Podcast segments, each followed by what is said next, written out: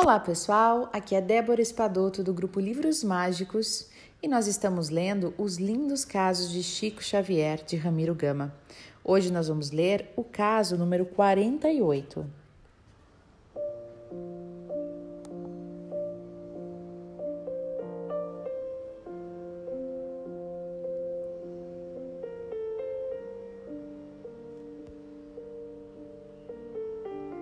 Obrigado, Chico.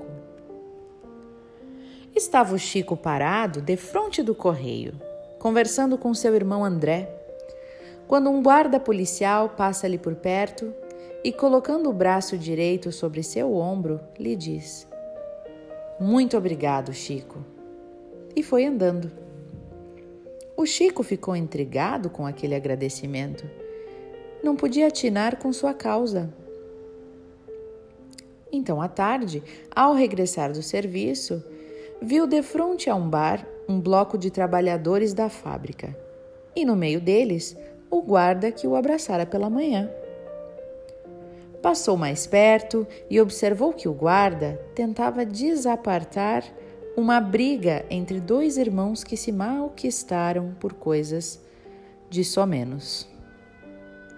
O guarda Vendo inúteis os seus esforços, e porque a discussão já se generalizava envolvendo todo o bloco, tirou da cintura o revólver e ia usá-lo para impor a sua autoridade. E o Chico, mais do que depressa, chegou-lhe perto e lhe pediu: Calma, meu irmão.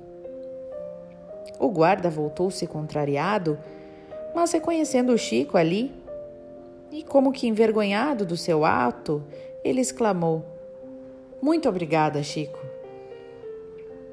Controlou-se, usou da palavra, aconselhou e o bloco foi desfeito com o arrefecimento dos ânimos.